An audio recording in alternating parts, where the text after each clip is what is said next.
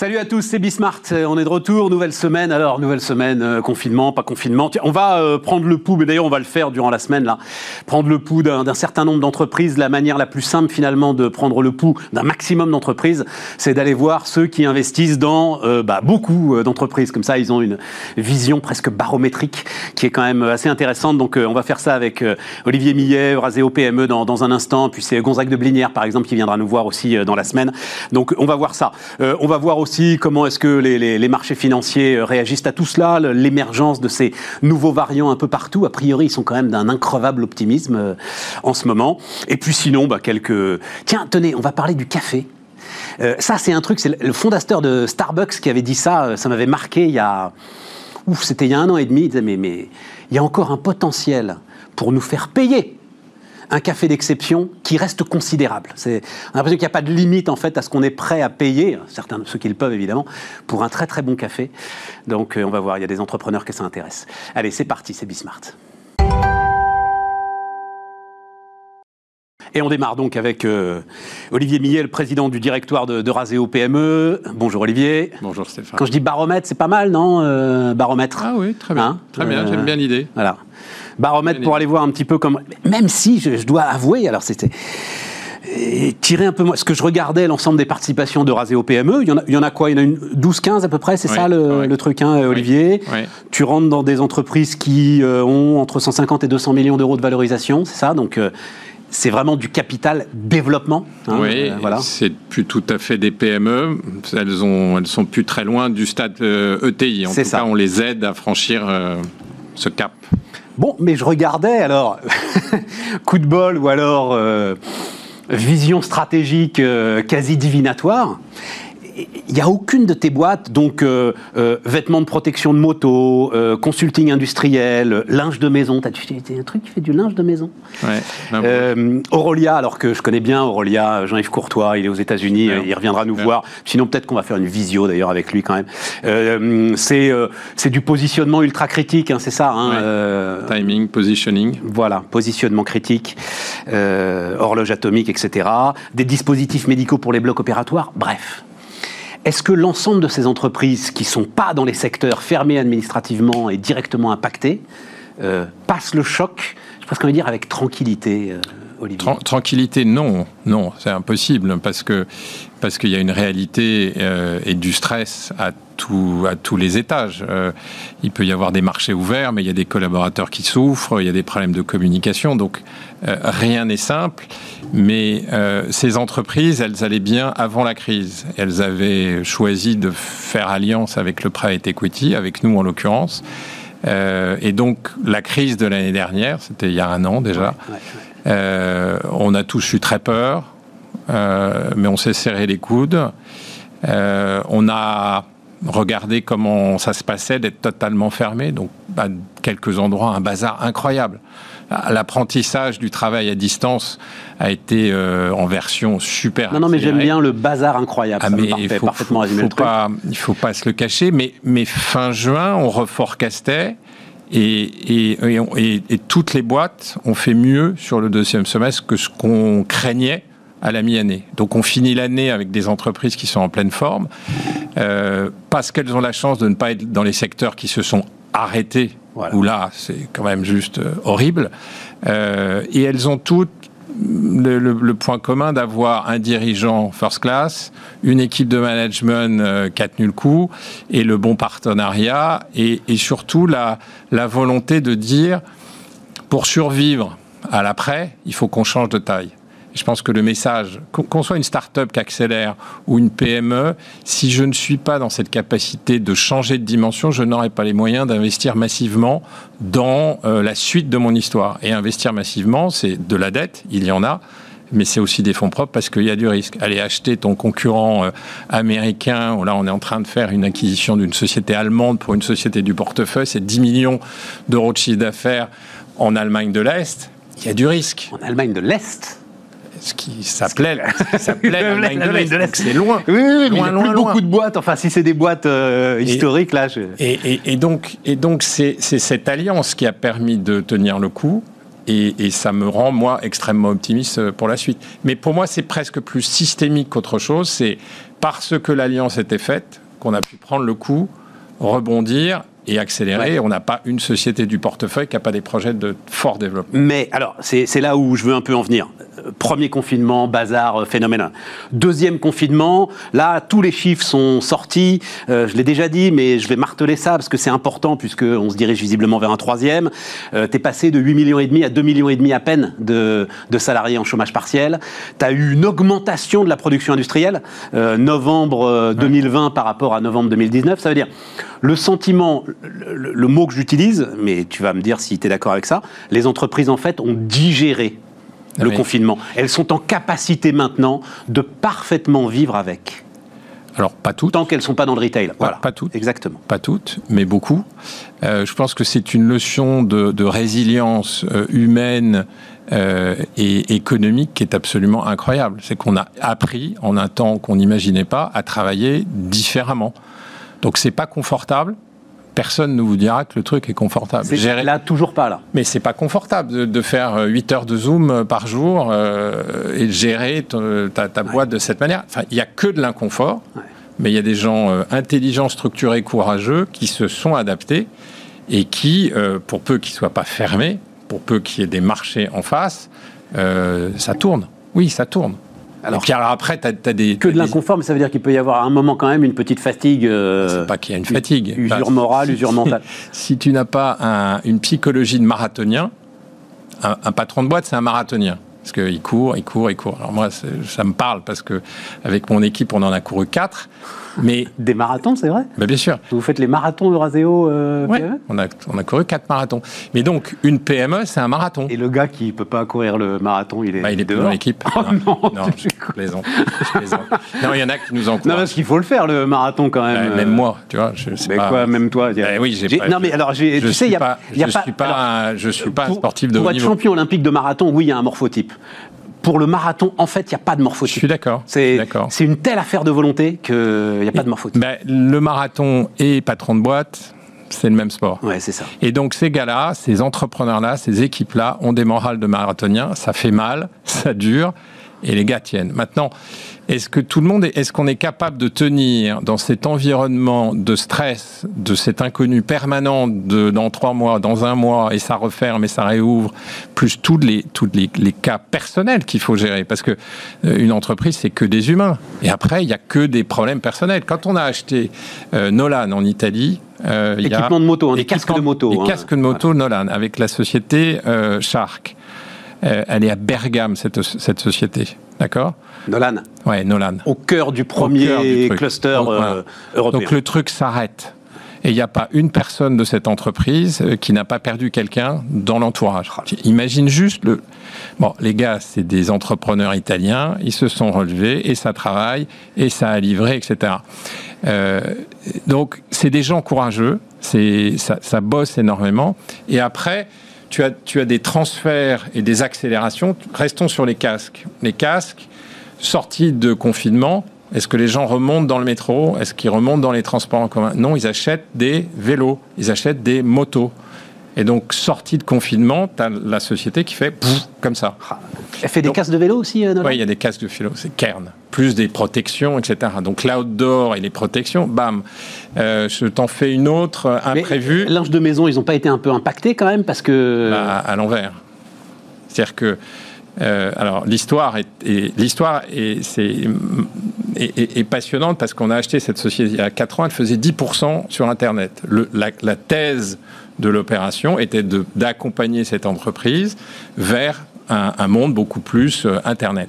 On a travaillé, travaillé, travaillé et on ramait. C'était difficile parce que faire muter une entreprise dans son modèle économique, c'est très compliqué.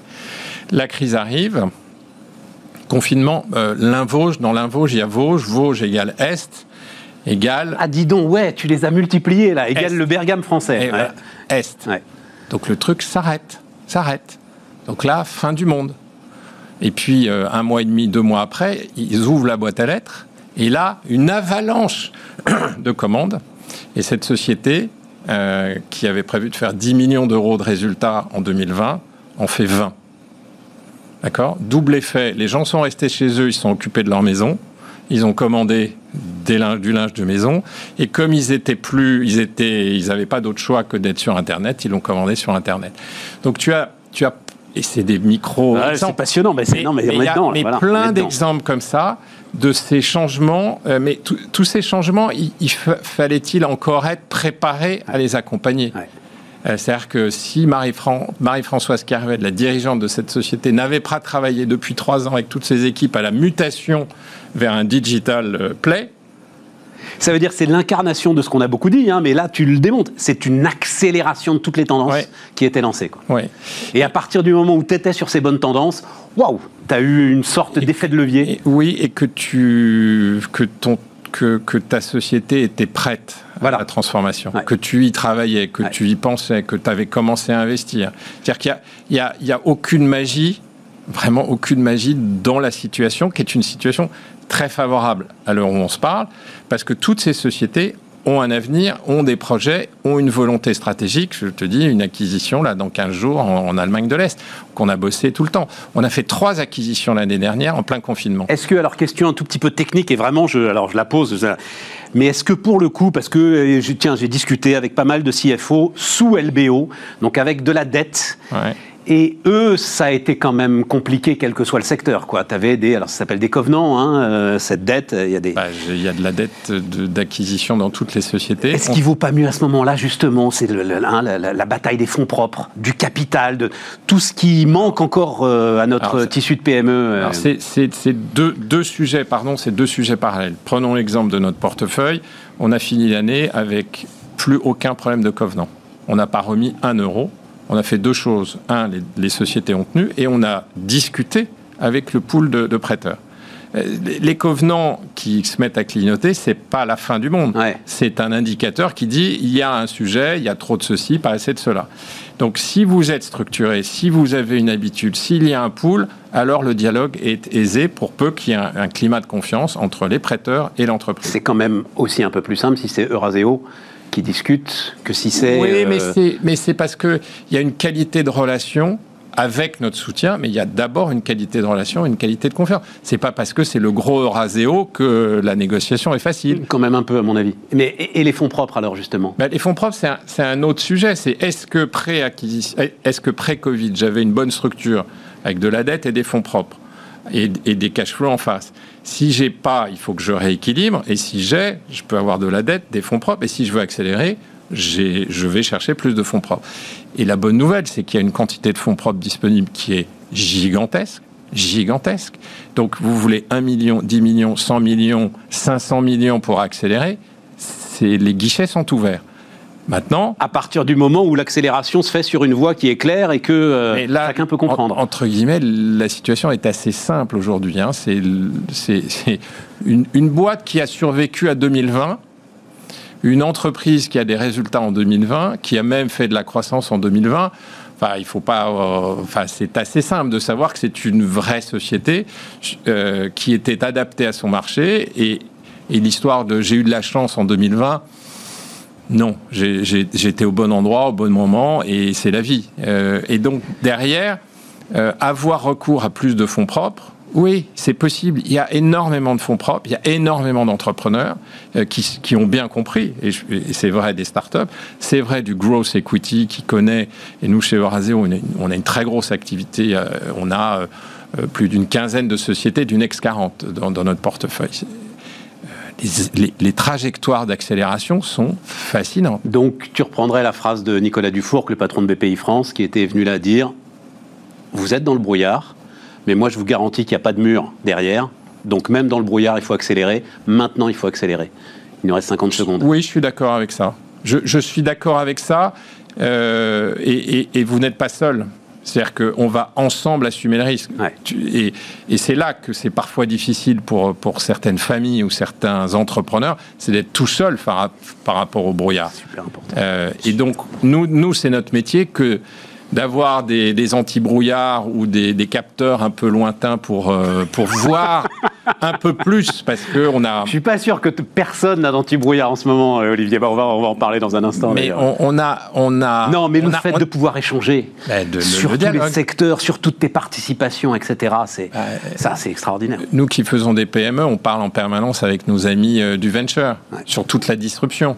Et la disruption, soit elle nous, elle nous informe sur sur ce que nous avons ou sur ce qu'on doit acheter pour rattraper le retard. Euh, c'est la force des firmes de capital investissement, c'est d'être 100% adapté. On est les anti-brouillards euh, du, moment. Olivier Millet, donc le président du directoire de Raseo PME, était notre invité sur Bismart.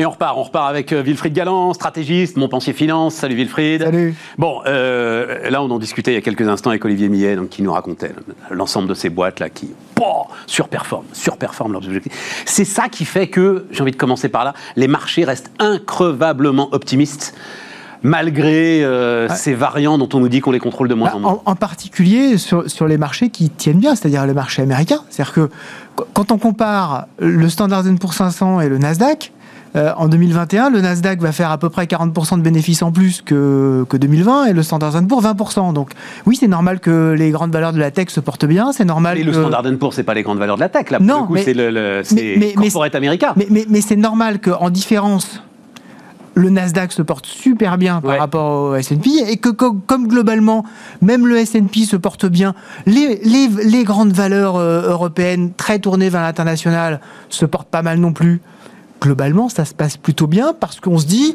on va faire des profits, on a toujours des taux d'intérêt à zéro. 20% de bénéfices en plus, whatever Ouais. Ouais. Quoi qu'il se passe. Bah, bah, whatever, c'est jamais whatever, sur les projections. Donc, euh, si jamais on a euh, un choc, euh, quand, quand, on regarde les, les projections de bénéfices qu'on avait, qu'on avait en janvier 2020 pour toute l'année 2020, c'est pas exactement ce qui s'est passé en 2020. Donc, il faut quand même évidemment rester prudent. Mais néanmoins, en prenant en compte tout ce que tout ce qu'on imagine. On prend comme acquis, en gros, que la population des pays développés est vaccinée à la fin de l'été, quoi. On prend et que le vaccin marche. On prend pour acquis que la vie que la, que la vie va globalement va reprendre et que si le vaccin marche, c'est super.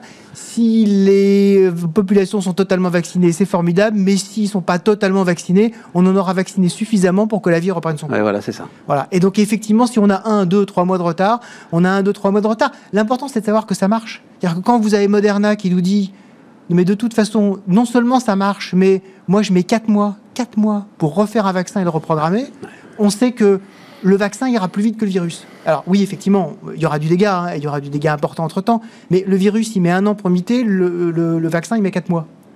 Donc euh, globalement, c'est le vaccin qui gagne. Donc à partir de ce moment-là, on se projette sur autre chose. Même si c'est dramatique pour ceux qui souffrent, euh, qui souffrent de l'épidémie et les boîtes qui souffrent de l'épidémie.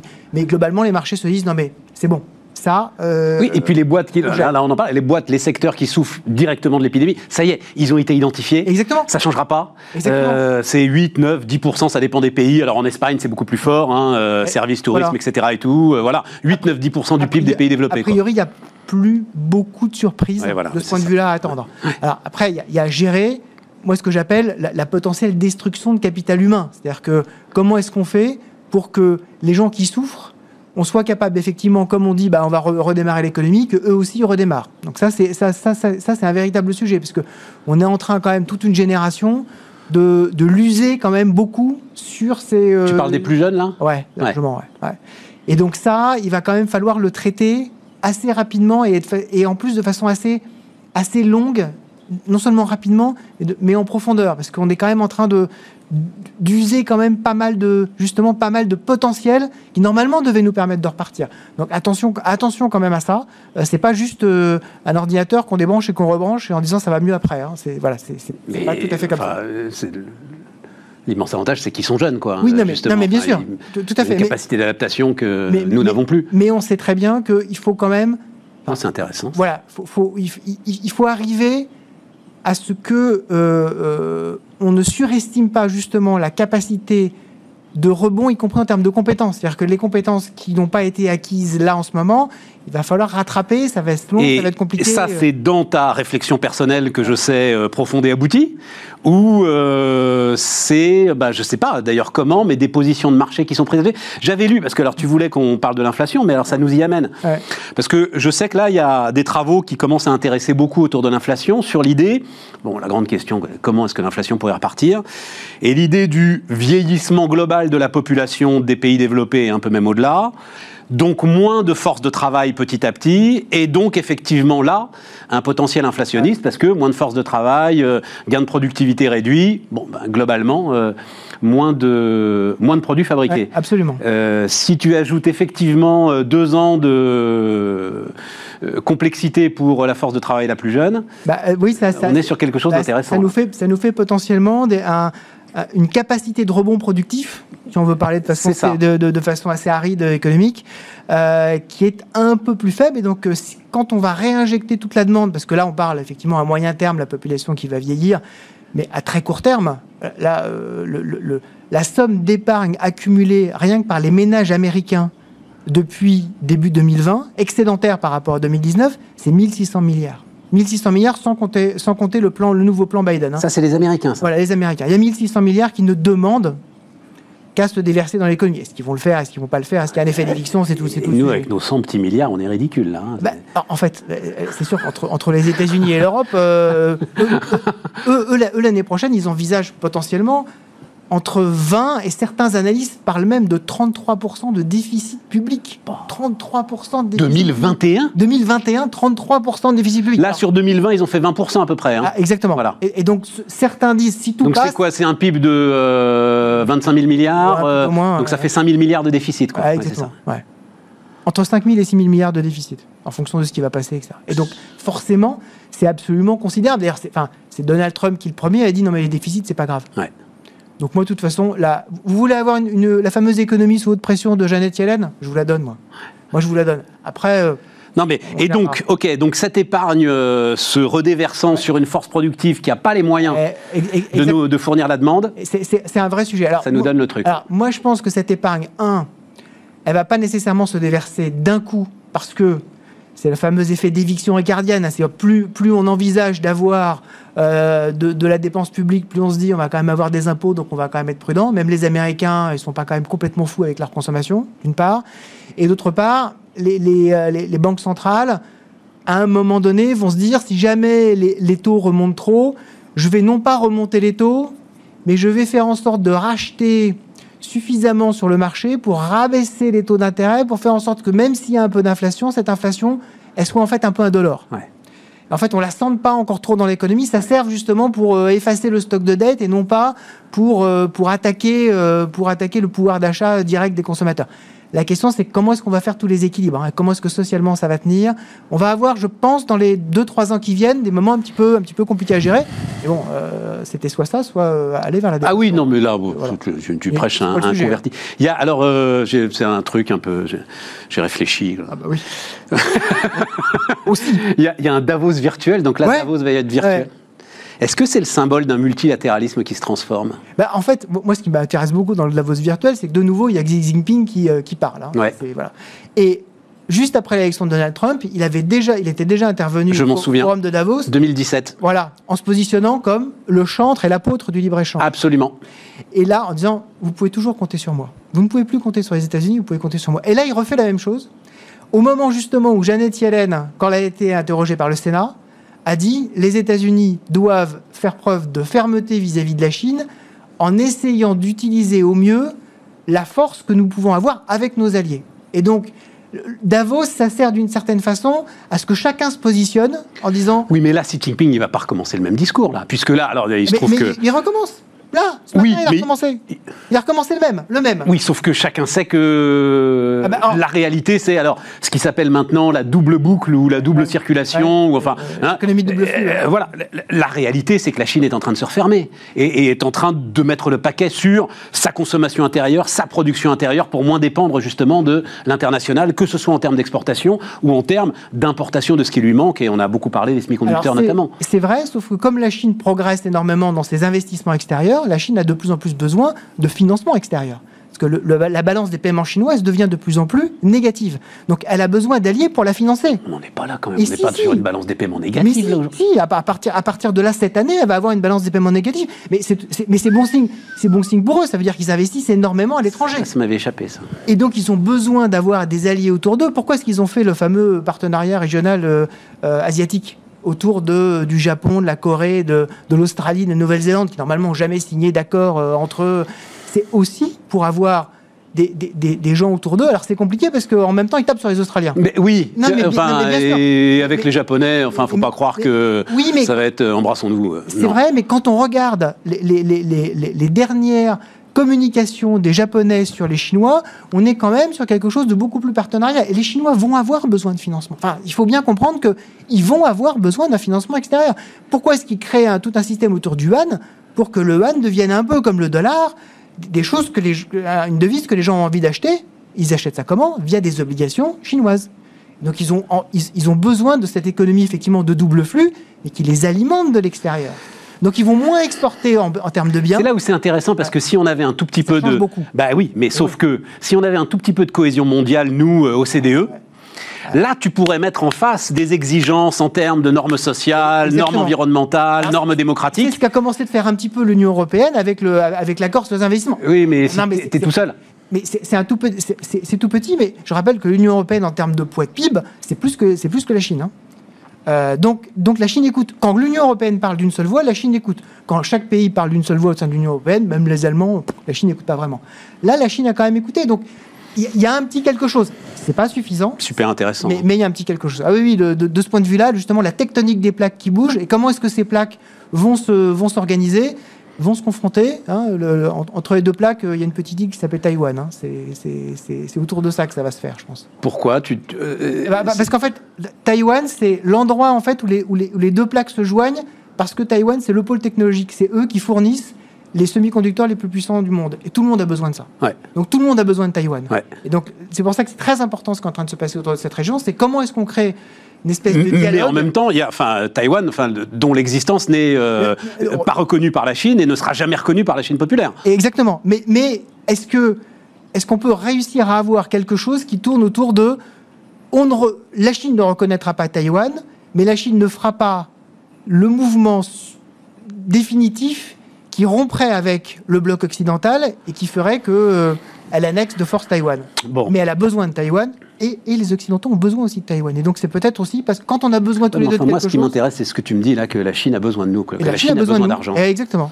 La Chine a besoin Ça, c'est quand même une occasion historique qu'on ne devrait pas laisser filer. Quoi. Eh, mais, mais, mais je, pense qu'on ne laissera pas filer si on arrive à réintégrer, en particulier, enfin, les, les, les cercles qui ont été créés, qui avaient été créés par, euh, par Barack Obama autour du, du partenariat euh, transpacifique. Donc il faut recréer ça, que l'Union européenne se, se, se, se, mette un petit peu en pivot autour de ces deux zones-là. Donc ça, c'est le boulot de Biden et de sa nouvelle administration. Exactement, et d'Anthony Blinken, absolument.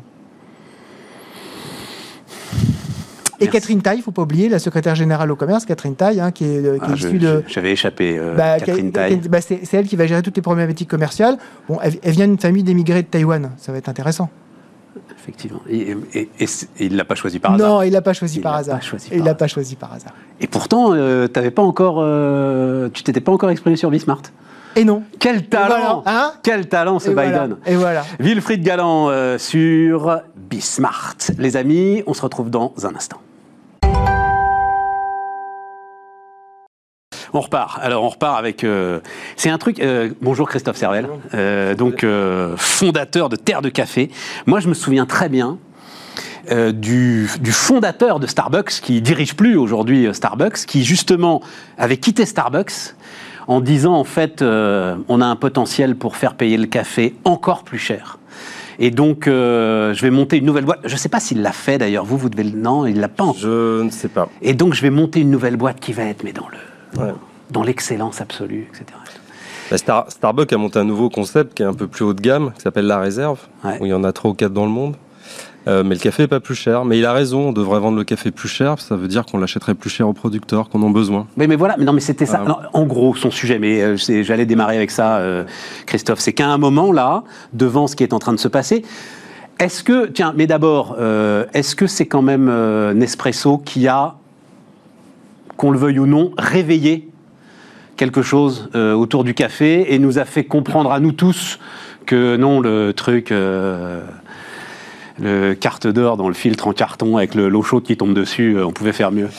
Oui, alors c'est Nespresso. Alors c'est Starbucks aux États-Unis. Starbucks a amené le café, l'expresso justement, aux États-Unis vraiment. Alors on peut faire beaucoup mieux hein, que Starbucks, mais ils ont amené cette culture de l'expresso, de latte, etc. effectivement, Nespresso en France a euh, réanobli un produit euh, qu'on avait tiré vers le bas euh, depuis 40 ans. Ouais, c'est ça. Absolument. Ils ont, ils ont fait. Alors déjà, on a, ils, sont très chers, hein, c'est cher, mais quelque part, c'est plus le prix du vrai café, du bon café. Euh, après, c'est un rapport qualité-prix qui est très élevé, je, trouve. Mais en même temps, ils ont réintroduit l'idée dans la tête des Français qu'il n'y avait pas un café et qu'il y avait des cafés. Voilà. Et que c'était aussi, alors eux, ils ont joué la carte du statutaire, mais euh, qu'il y avait des mauvais cafés, des cafés moyens, différentes manières de le boire, et qu'il y avait également de très bons cafés et là-dessus, c'est pas un espresso, je suis désolé de le dire. Non, vas-y, C'est vraiment le, phénomène qu'on a depuis 10-12 ans en France, depuis 20 ans aux États-Unis, qu'on appelle le phénomène du café de spécialité. Où là, vraiment, là, on a des cafés très spéciaux. Ça vient de là, specialty coffee, c'est des cafés spéciaux. Ce qui est ton, ton domaine de, café. C'est là où on exerce. Est-ce qu'on peut dire qu'à ce moment-là, on traite le café comme on traite la vigne? Oui, comme on traite la belle vigne parce que euh, si vous voulez, on peut, on a longtemps dans le vin, on, prend toujours l'exemple du négoce euh, du Languedoc pour parler de vin bas de gamme, ce qui est moins le cas aujourd'hui, je tiens à le dire. Euh, bah, le négoce de café, c'était un peu ce qu'on faisait dans le Languedoc en les 70-80. Et euh, en contre-champ de ça, on parle euh, des grands Bourgognes, des grands Bordeaux. Euh, bah, le café de spécialité, c'est plus ça, c'est-à-dire qu'on fait attention à comment on élève la vie. Alors aujourd'hui, il, y, a une dimension de durabilité extrême dans Specialty Coffee, mais en gros, c'est les plus belles vignes, les plus beaux grains, les plus gros tris, les plus belles fermentations qui font des cafés. Et, et, je lisais dans, dans, ce que tu écris, si vous allez sur le site de Terre de Café, c'est passionnant si vous aimez le café. C'est-à-dire, il y a une relation à la terre, il y, a, y, a, un terroir très profond, il y a des, alors c'est des agriculteurs, euh, euh comment on les appelle les, bah, Le café, euh, c'est un produit agricole, c'est un fruit. En voilà, voilà, c'est un fruit qui fermente, qui donne. C'est très proche de la vigne. Hein. C'est en ça où euh, je lisais tout ce que tu dis, mais mon Dieu, mais c'est du grand vin en fait. Absolument, ce sont des grands crus. Avec des plateaux, avec des, avec des territoires qui sont des territoires de l'heure. Alors, tu vas me dire, ensoleillement. ouais, il y a des parcelles, c'est parcellisé. Calcaire, pas calcaire, etc. il y a différentes variétés, comme il y a différents cépages dans le vin. Hein, un merlot, c'est différent d'un pinot noir, qui est différent d'un. Alors, c'était une de mes questions, ça. Est-ce que c'est des cépages, le café? Alors, on appelle ça des variétés, mais on peut, on peut appeler ça cépage si on veut faire une analogie. Il y a deux grandes euh, variétés, les arabicas. Le, café de spécialité n'est issu que des arabicas, puisque c'est les cafés les plus nobles, euh, les plus fragiles aussi, les plus coûteux, etc. Et il y a les robustas, enfin les canephora, le robusta qu'on boit, qui est très utilisé en industrie parce que c'est un café qui est pas cher, c'est un café qui est solide, robuste. Vient on le là. de côté, lui. Alors nous, on se concentre sur l'arabica. Nous, on, nous, on essaie de, on le laisse de côté le plus possible. Et, après arabica, donc et, alors l'arabica, après il y a différentes variétés d'arabica. Donc là, on a parlé des espèces et les variétés. Il y a les plus anciennes, les typica euh, en Éthiopie, euh, on appelle heirloom, les typica, les bourbons, qui est une variété euh, qui, est, qui, est, apparue sur l'île Bourbon, donc au XVIIe siècle, la Réunion aujourd'hui. Donc c'est une variété entre guillemets française.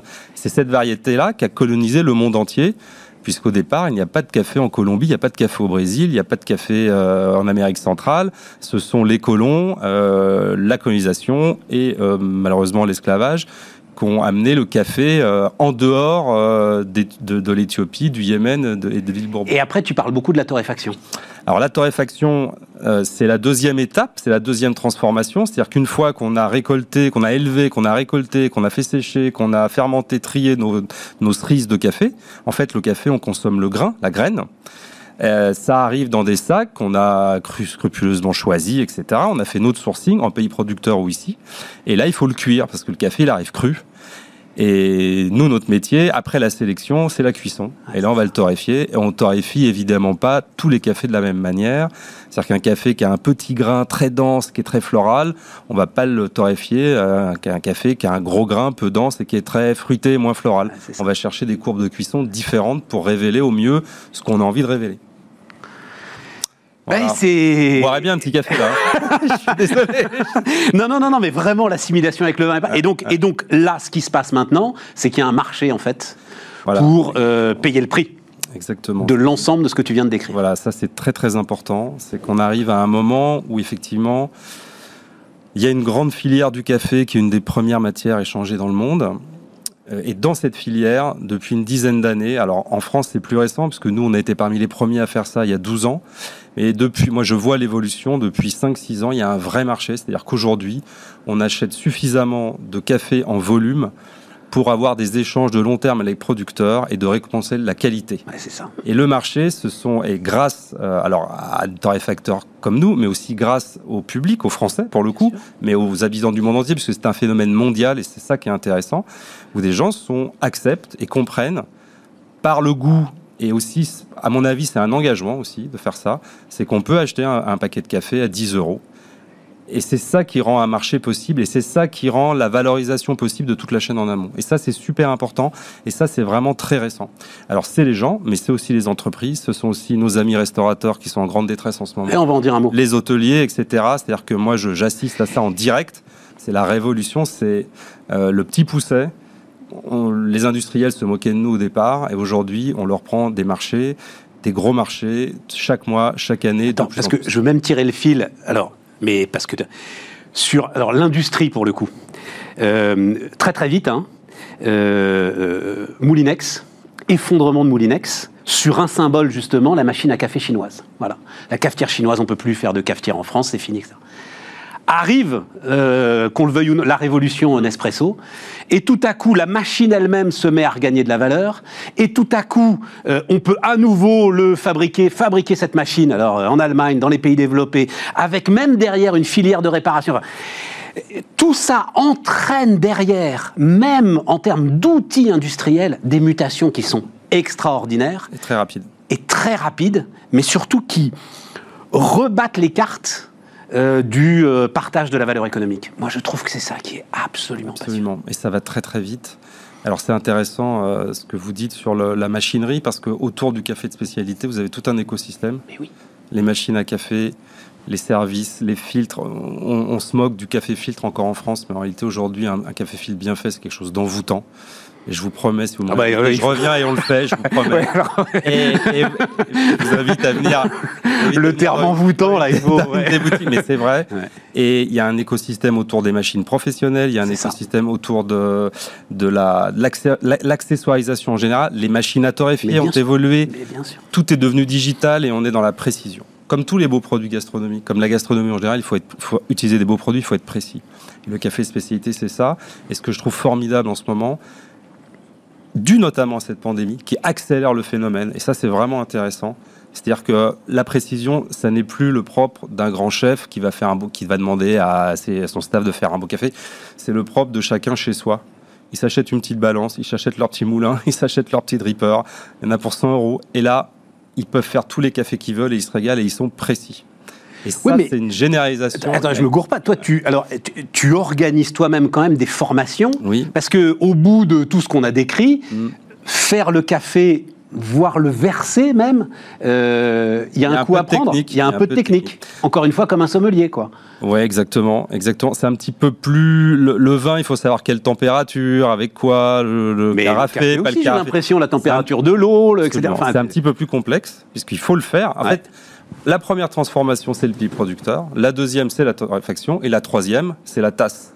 Il y a trois transformations dans le café. Dans le vin, on peut résumer euh, au fait de dire qu'il y en a deux. Donc c'est plus complexe. Et c'est pour ça aussi que c'est un, Ça pousse pas chez nous et c'est moins exploré aussi pour ça. En fait, il y en a trois, mais c'est normal. Tu connais moins le vin que le café. Mais en fait, ce qu'on sait peu, c'est que le viticulteur n'est pas toujours celui qui derrière va faire le vin. Donc il va y avoir aussi l'assembleur qui ensuite va voilà et euh, notamment en Bourgogne etc enfin voilà. Dans le Bordelais aussi. Dans le Bordelais aussi. Mais mais non non mais continuons sur le continuons sur le café. Et donc ça va jusque euh, il y a des championnats de garçons de café. Enfin on a on dit barista maintenant quand on, est, quand on est bon. Très sérieuses euh, nationales internationales. Incroyable. Les mecs qui gagnent deviennent des stars. Moi je j'ai traversé des aéroports notamment avec un torréfacteur star hein un Suédois ou les Japonais euh, le prenaient en foot. C'est incroyable, hein si, si, c'est rockstar, quoi. Il y en a deux, trois comme ça, où Donc, et puis ceux qui gagnent ces championnats ont des carrières assurées à vie, c'est-à-dire qu'ils évoluent. Maintenant, aujourd'hui, quand vous allez dans une boutique Terre de Café ou n'importe quelle boutique, on appelle des coffee shops, moi je, je considère nos boutiques plus comme étant vraiment des boutiques de café où on peut consommer.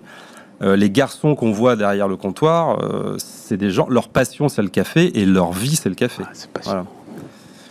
Mais alors, et pour en revenir à Terre de Café, donc 4 millions d'euros de chiffre d'affaires, c'est ça euh... Un peu plus, ouais, 4 millions 5. 4 millions 3. Et donc, toi, il a fallu que tu fasses un switch, justement, euh, bar, café, restaurant fermé. Ouais. Et donc, ça a été une accélération. Quelque Alors, part, peut-être même, ça t'a rendu service vers, le, ah, vers les particuliers? Ouais, c'était un rééquilibrage de notre modèle puisqu'on faisait les trois quarts en ce qu'on appelle B2B, donc euh, hôtel, restaurant, entreprise, épicerie fine. Et les hôtels, les restaurants euh, ont fermé. Donc, euh, donc on a fait moins 50 sur notre chiffre d'affaires euh, B2B.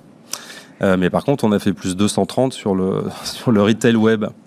Donc on a un site internet terredecafé.com qui marche, qui marchait bien, hein, et, mais on a vu, enfin c'était la folie. Hein, les boutiques marchent bien toujours, donc c'est vraiment en plus. Et alors vraiment ça, j'insiste là-dessus parce que beaucoup de commerçants s'interrogent sur le, dès que vous mettez du contenu votre site, ah. dès que vous mettez du contenu, et là il y a du contenu, il y a des photos, il y a des, enfin voilà.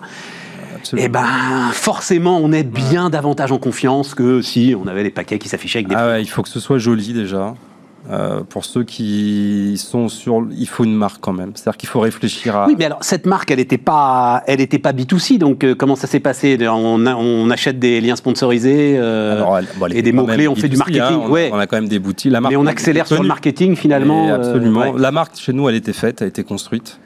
Euh, la vision, elle a 10 ans, le discours, il est verrouillé. Enfin, on sait ce qu'on veut, on sait ce qu'on fait, on, on, est sincère dans notre communication, ça c'est important aussi. Si j'ai un conseil à donner, on triche pas, on triche pas. C'est compliqué de tricher, surtout quand on parle de durabilité, d'environnement, de, etc. Il faut il euh, faut se donner les moyens de son discours, si je puis dire.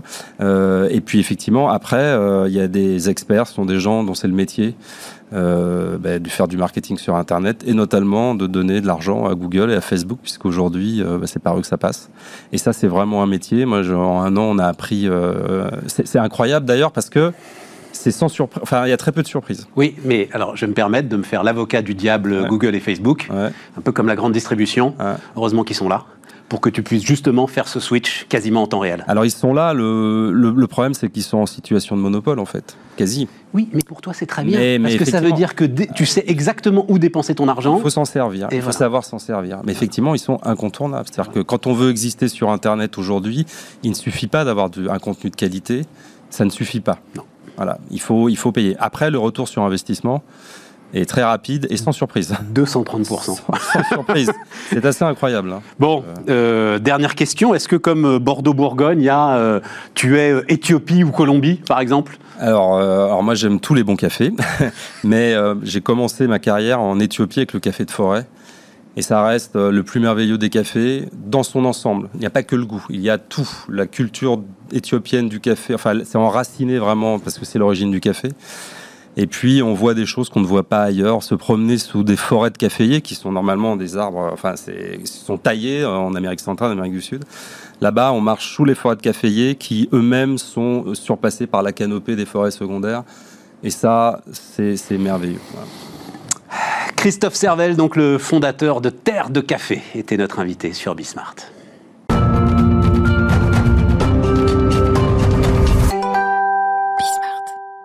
Dernière partie de, euh, de, notre, euh, de notre émission. Euh, Damien Morin, le PDG de Mobile Club maintenant. Euh, salut Damien. Bonjour Stéphane. ravi de te retrouver, toujours à un moment, le... non mais à un moment, faut arrêter le, le truc. Costume, c'est ça Peut-être pas, mais on va dire entre le sweatshirt Zuckerberg entrée en bourse, là, c'est entrée en bourse de Zuckerberg, ouais. ça, ça, doit être 2013 ouais. ou 2012 même. Bah, je pense que si je vais jusqu'à l'entrée en bourse, je mettrai un costume. En tout cas, pour investir dans les startups. Lui, il l'avait pas fait. Lui, il l'avait pas fait. Tu te souviens de la séquence? C'est carrément du marketing. Il était avec exactement comme. Bah ouais, mais d'ailleurs, il était habillé exactement comme toi, t-shirt blanc et avec le sweatshirt noir à capuche. Là, là on est lundi, il fait froid. Je suis pas une introduction encore. euh, donc, pourquoi est-ce que tu es là, Damien? Euh, D'abord, alors d'abord, j'ai envie de savoir comment fonctionne Mobile Club, qui est ta, ta boîte du moment là. Ouais. Euh, et puis parce que euh, il y a eu alors grâce à grâce à qui? Mon dieu mon dieu c'est les échos et euh, Angel Square. Angel Square voilà. Le, le, le classement des business des business angels. Et effectivement ils ont relevé moi ce qui m'intéresse beaucoup c'est ce qu'on appelle là donc la, la, nouvelle armée de business angels. C'est-à-dire vous êtes la deuxième génération finalement. Donc il y a eu une première génération on va dire Simon Sini Niel Granjon voilà pour résumer. Des gars qui avaient monté des premières boîtes avant même l'explosion de la bulle internet hop qui ont investi ah, et tout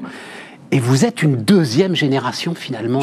Je, je, je, je, suis même pas sûr que la première génération soit vraiment celle de, de Niel, Simoncini, euh, qui sont quand même euh, des entrepreneurs complètement à part, qui certes ont toujours été actifs en tant que business angel, mais euh, on parle que de 3-4 personnes. Non, mais il y en a beaucoup d'autres. Parce que je cite cela parce que euh, c'est ce que tout le monde connaît. Mais moi, j'en connais beaucoup d'autres. Hein. Oui, mais la majorité des autres business angels, et c'est ça qui, je trouve, qui ont important 45, dans la... 50 ans. Hein, ouais, tout à fait. N'étaient pas forcément des entrepreneurs entrepreneurs tech. Ah, c'est ça que tu veux Niel, Simon Sini, c'est quand même des cas à part. La première génération, pour moi, c'est même euh, carrément euh, euh, des chefs d'entreprise, mais vraiment industriels. des family office. Exactement. c'est par exemple des directeurs financiers de grands groupes qui maintenant ont envie de, de voilà de d'investir un peu dans des nouveaux projets, mais c'était pas forcément des entrepreneurs tech. Alors que là, c'est vrai, ah, je suis tout à fait d'accord. Là, il y a une nouvelle euh, génération de, de, business angels qui arrivent, qui eux sont euh, des entrepreneurs plus jeunes, qui sont plutôt issus en effet de cet univers euh, tech, start-up, entrepreneurs qui ont eu accès à des financements type type fonds d'investissement, etc., etc. Et ça, en effet, c'est assez nouveau. C'est assez nouveau, mais c'est vachement intéressant parce que c'est là que se crée vraiment l'écosystème. Tout à fait. Je pense d'ailleurs que ces nouveaux entrepreneurs ont c'est, euh, ils n'ont pas passé 40 ans de vie professionnelle avant de commencer à s'enrichir un petit peu. Et donc, du coup, ils ont une, euh, une appréhension du risque assez différente.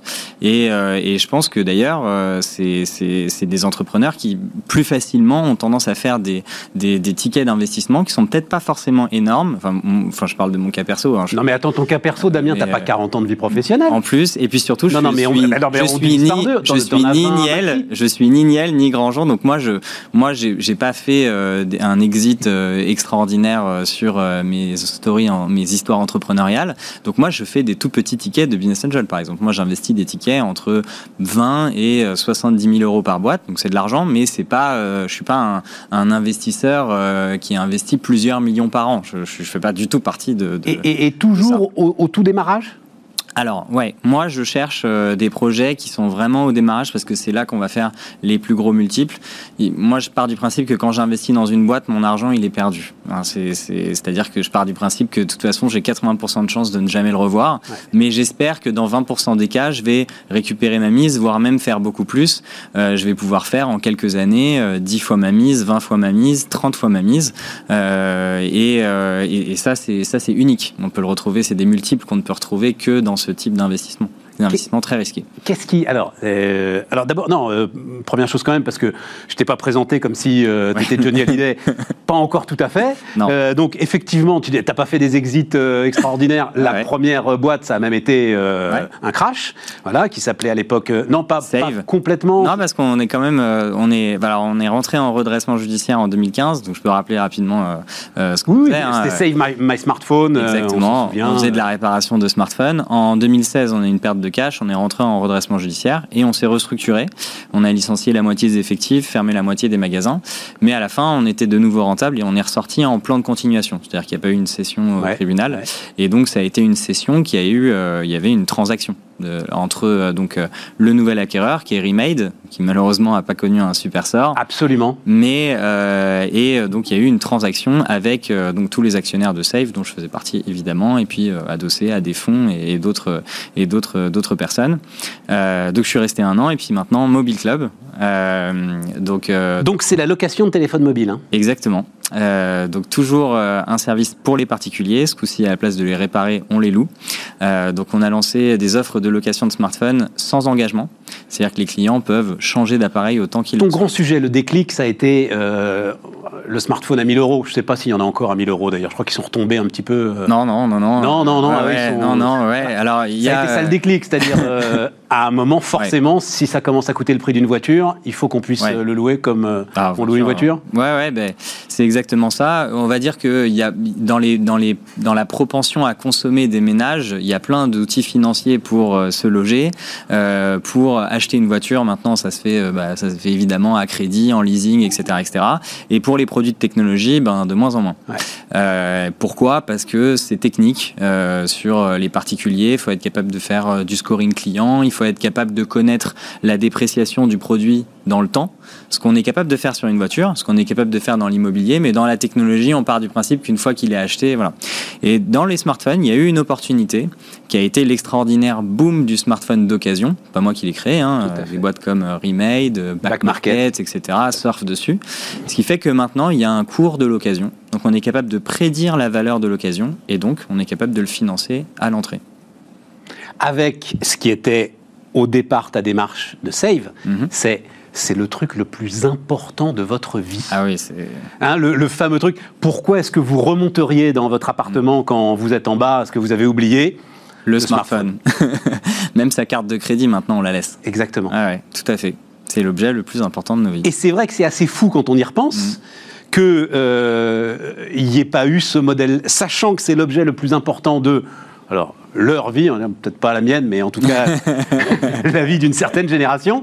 Euh, c'est vrai qu'il y avait et que cette génération, par définition, n'a pas mm. les moyens effectivement d'investir. Exactement. Sur Donc on leur permet en effet d'accéder à des smartphones avec des loyers qui vont entre 20 euh, euros par mois jusqu'à 50 euros par mois en fonction des produits les plus récents et les plus chers. Et tous nos loyers incluent une assurance vol et casse. Ça, c'est juste un montant. On est on est à l'aise à le payer tous les mois. Il y aura jamais de galère. C'est même assuré, donc il n'y a pas de problème. Et ça fonctionne fonctionne et ça fonctionne très bien. Euh, on n'aime pas donner encore des chiffres, mais bon, on a plusieurs dizaines de milliers de clients. Euh, ça se passe très bien. On est financé. Clients qui euh, renouvellent leur téléphone régulièrement, parce que j'imagine bah, que ça aide aussi à renouveler son téléphone régulièrement. Ouais, tout à fait. Bah, on est en sans engagement, donc nos clients s'en vont quand ils veulent ou changent d'appareil autant qu'ils le souhaitent au sein de notre offre. Et on a des clients maintenant depuis deux ans et demi, donc on a déjà vu en effet plein de renouvellements d'appareils. Et, ça se passe bien en termes de, parce que ça, à chaque fois, nous on se dit, oh, oui, mais le comportement des gens euh, à partir du moment où c'est loué, ils s'en foutent, mm. euh, ils vont le casser, etc. Tu vas te retrouver avec des primes d'assurance incroyables. Et en fait, c'est pas du tout ce qui se passe. Bah, euh, évidemment, il y a des produits qui reviennent pas en super bon état. Il y a évidemment des sinistres. Hein. Il y a une sinistralité sur le vol, la casse. Mais ce que nous, on observe, c'est qu'on a une sinistralité qui est standard dans le monde de, de, de, de la location et même, voire même de la propriété, de l'assurance. Donc les gens sont pas particulièrement moins soigneux parce que c'est pas leur ou, ou parce que c'est voilà. Revenons sur euh, ta vie d'investisseur. Qu'est-ce qui t'intéresse justement? C'est l'univers du mobile. Dans, dans quoi est-ce qu'aujourd'hui il est intelligent d'investir? Alors, euh, c'est super difficile parce que euh, je pense que si on essaye d'être trop bloqué à un secteur, en fait, il y a peu de projets. Sauf si on est vraiment dans, un, dans un univers spécifique, comme par exemple le médical. À ce moment-là, on connaît bien medtech, biotech, et on peut rester vraiment dedans. pour des gens comme moi qui font on fait plutôt, moi je fais plutôt des, business, euh, voilà, euh, consumer. C'est vraiment, euh, je, je, dirais pas que, je dirais pas qu'il faut rester dans l'univers du mobile, sinon je trouverais pas assez de projets malheureusement. Donc moi, qu'est-ce qui me plaît D'abord, j'ai essuyé à chaque fois des pertes quand j'ai investi dans des choses que je ne comprenais pas. Donc voilà, ouais, concrètement, il faut que je comprenne ce qui se passe et surtout que je comprenne quelque part un peu le chemin. C'est-à-dire qu'ils vont passer par cette étape, cette étape, cette étape. Voilà, je comprends le chemin. Et que tu toi une utilité à ce moment-là euh, à essayer de les accompagner ou pas du tout? Bah, quand on me demande mon avis, je peux, donner, je peux donner mon avis, mais euh, euh, souvent on arrive facilement à faire des introductions pour des choses un peu banales. Une levée de fonds, tu as besoin de, un, boucler un tour de capital, je peux te faire des introductions à quelques fonds. tu as besoin d'un crack en marketing, je connais deux, trois agences qui sont sympas. Mais sinon, la conduite de la boîte, en fait, c'est l'histoire de l'entrepreneur. Oui, et d'ailleurs, ce qu'on qu'on attend, on investit dans la conviction de l'entrepreneur. Donc, si c'est pour que l'entrepreneur, toutes les deux secondes, il dise je sais pas où je vais, et donc la plupart du temps, on aide, mais on aide sur euh, ce qui est accessoire. Le, le, reste, la conduite, ça reste la conduite de l'entrepreneur. Et donc, euh, ma question, c'était qu'est-ce qui t'intéresse en ce moment? Ou est-ce que qu'est-ce qui, qu est trendy Qu'est-ce qui bouge bah, on investit toujours dans, dans, dans, les projets pour trois raisons. Moi, c'est ça qui me qui me je, je, m'intéresse pas. Je, suis ce qu'on appelle agnostique au, au, secteur. Par contre, voilà, il y a trois critères qui sont importants, qui sont souvent un peu les critères des investisseurs. C'est numéro un, l'équipe. Euh, dès que j'ai investi dans des équipes qui me paraissaient un peu, euh, voilà, un peu bancales, ça s'est toujours mal passé. Il faut que les gars soient soudés. Ouais, soudés, euh, bonne équipe, puis surtout vraiment dans le projet à fond, quoi. Et alors c'est mieux quand il y a de l'expérience, quand c'est une deuxième boîte, euh, clairement on, voit qu'il y a plus de, il y a plus de, ça connecte plus vite, on fait des choix plus rapidement, etc., etc. Mais il faut que les gens soient autant meurent de faim, si je puis dire, que pour la première boîte. Ça c'est parfois un peu difficile à trouver. Euh, deuxième élément évidemment le marché.